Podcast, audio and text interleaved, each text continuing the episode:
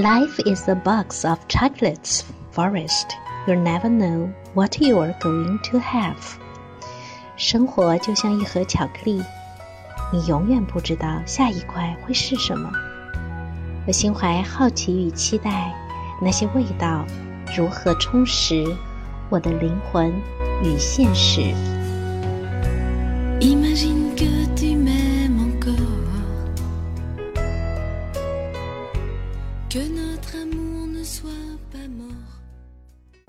When you study the Jungian psychology, I think that a lot of terms and concepts will make you very exciting, but after long, long time, you're still confused about those terms and uh, concepts like uh, what is individuation and transcendence and archetypal archetypal image or the very uh, core concept or constructed uh, building of psychic dynamic and psychic Tai structure.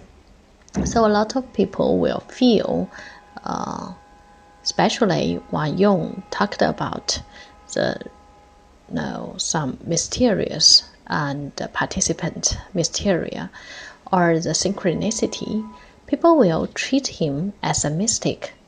But how did Jung himself think about this phenomenon and how he think about his psychology based on. So now we recommended this paper from Aniela Jaffé. The title is Was C.G. Jung a Mystic to You? To see that how Jung and his associated fellow and close uh, friends and colleagues think about this. Roulette star. Jung did not like to be regarded as a mystic. He preferred to be recognized as an empiricist, a scientist whose research is based on a careful observation of facts. In this sense, he thought of himself as a nature scientist.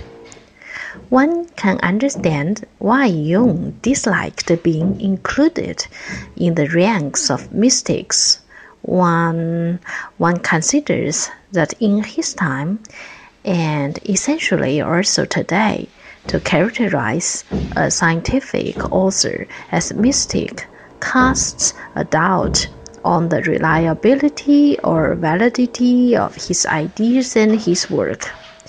Mystical statements are not to be included in the nature science.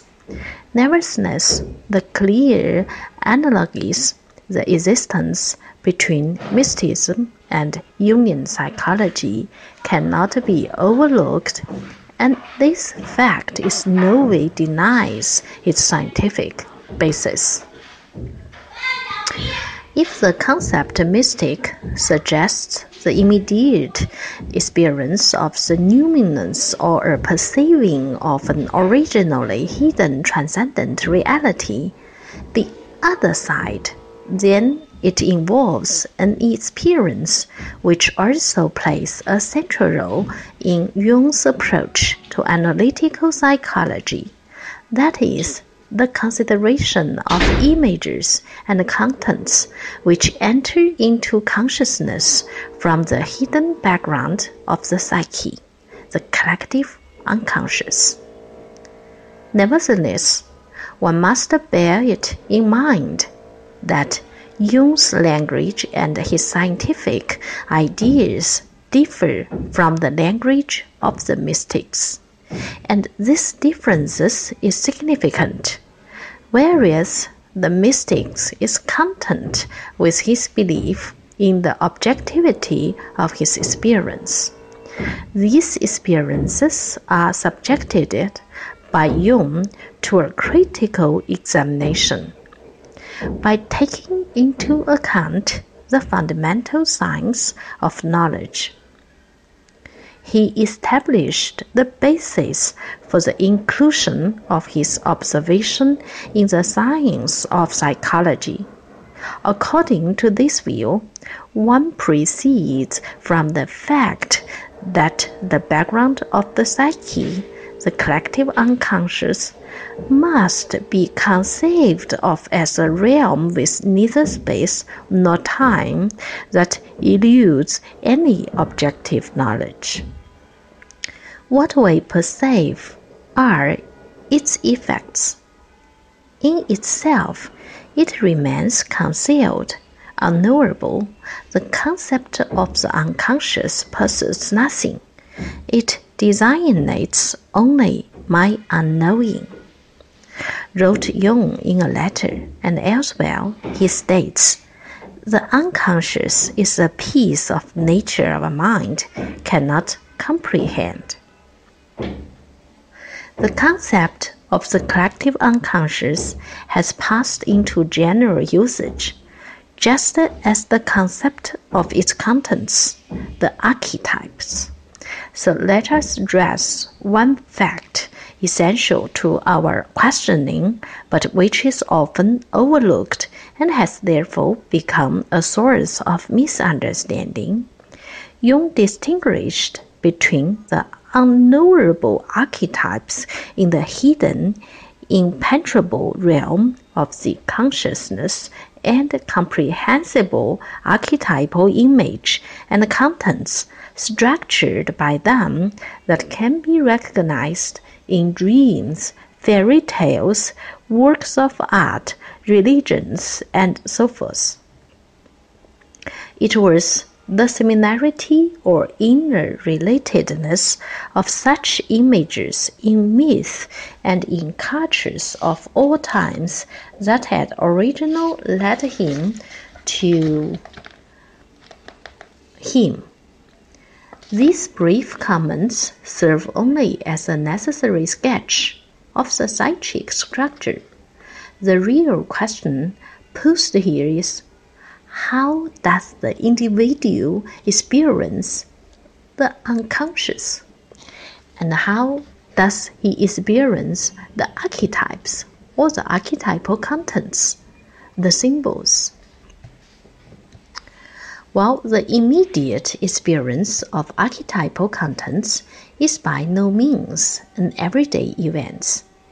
And in most cases, the individual reacts with deepest emotion, occasionally with fear.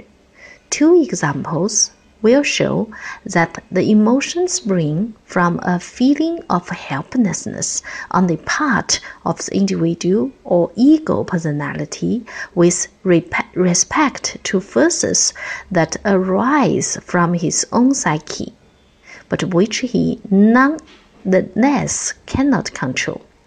Without his cooperation, without his willing it, archetypal images emerge from a realm that transcends consciousness the work their powerful effects. They seem to be characterized by an intentionally intentionality, a dynamism, or autonomy, and it is these which lends to them the deeply moving character of the numinous, comparable to the experience of a demonic or godly might. Jung once described a Protestant theologian who dreamed repeatedly that he stood on a cliff. Below lay a deep valley, and in it a dark lake. He knew in the dream that until now something had always prevented him from approaching the lake. This time, however, he decided to go down to the water. As he neared the shore, it became dark and uncanny, and suddenly a gust of wind blew over the surface of the water. A panic of fear gripped him then, and he awoke. Jung interpreted the dream in the following way The climbing down to the lake means that the dreamer has descended into his depths. What grips him and causes him to panic is hardly the dream image as such, as it is a very simple one, a gust of wind blows over the water. The numinosity of the picture corresponds much more to the autonomous dynamism of the effective but unknowable archetype. In the dream, it manifests itself as a breath of the spirit that blows while it leads. But this is uncanny, like everything of which we are not the cause or know the cause. It hints at an unseen presence, a numen to which neither human expectations nor the machinations of the will have given life. It lives of itself, and a shudder runs through the man who thought that spirit was merely what he believes, what he makes himself, what is said in books, or what people talk about. But when it happens spontaneously, it is a spookish thing, and primitive fear seizes the naive mind. Wow, that is a very uh, how to say uh, attracted beginning of this paper. Do you think so? And always uh, you will, uh, you know, interpreted his understanding of psyche by the dream interpretation. And this is also a wonderful dream.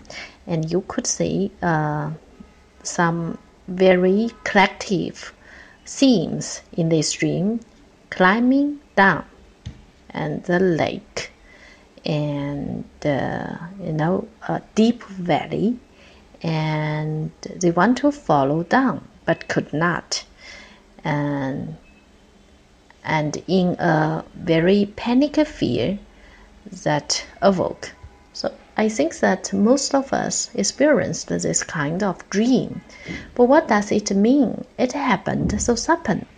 Um, I think that Jung had give you a very, very uh, deeply associated and connected interpretation of this dream. So you think that as the scientist, nature scientist, uh, scientists should do these kind of things to observe and be an observer of life facts. So if it is facts, it's not mystic. And Jung had another idea of the modern technique or modern science uh, because the modern science is based on cause and uh, things of causes. And you thinks that because of uh, the world rules, the Tao is not arranged by the cause and causes effects. Uh, it's only associated each other so that is why uh, people, if they confess only the modern scientific source as science, and later the others will be could not included. That is understanding of his psychology, and he don't want anyone think that he's a mystic. And uh, so we finish here today. Thank you very much.